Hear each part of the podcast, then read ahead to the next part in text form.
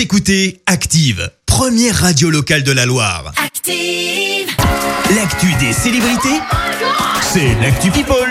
Alors, qu'est-ce qui s'est passé côté People? Eh bien, on commence par une sacrée frayeur pour Bernadette Chirac. L'ex-première dame a été victime d'un accident domestique chez elle. Et oui, il y a eu une fuite de gaz dans son appartement parisien. C'est la concierge de l'immeuble qui aurait eu les bons réflexes et alerté les secours suite à une odeur de gaz. Heureusement, tout est bien qui finit bien. On le rappelle, Bernadette Chirac vit seule depuis la mort de l'ancien président Jacques Chirac en 2019. On prend la direction des États-Unis avec la saga Britney Spears. Et oui, tu le sais, elle souhaite que sa tutelle soit levée, mais la justice a dit non. Depuis que la chanteuse a ouvertement dit ce qu'elle pensait, bah, les langues se délient. Ça commence par la mère de Britney, Lynn Spears, a évoqué une tutelle problématique. Elle aurait aussi l'impression que le père de Britney, Jamie, n'a pas été totalement transparent. Et puis le dossier prend encore plus d'ampleur, tu le sais, du côté des fans.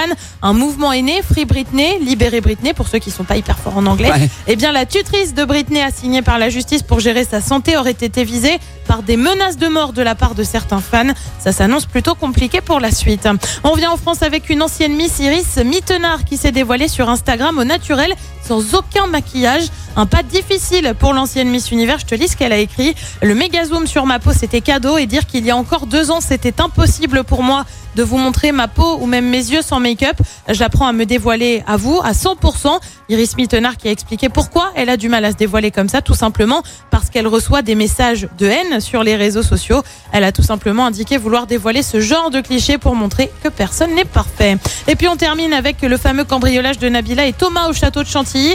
Alors on a le montant du préjudice. hein. Alors Pour l'instant, la première estimation, c'est 150 000 euros. Bah, ça commence à faire. Alors Nabila s'est notamment fait voler des bijoux qui lui avaient été offerts par ses grands-parents.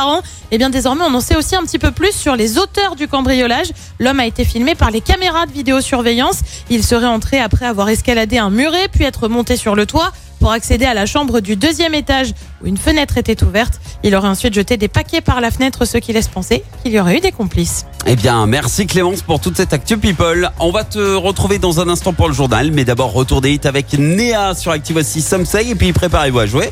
Dans un quart d'heure, vous allez pouvoir tenter de gagner votre terrasse de l'été direction Merci, vous avez écouté Active Radio, la première radio locale de la Loire. Active.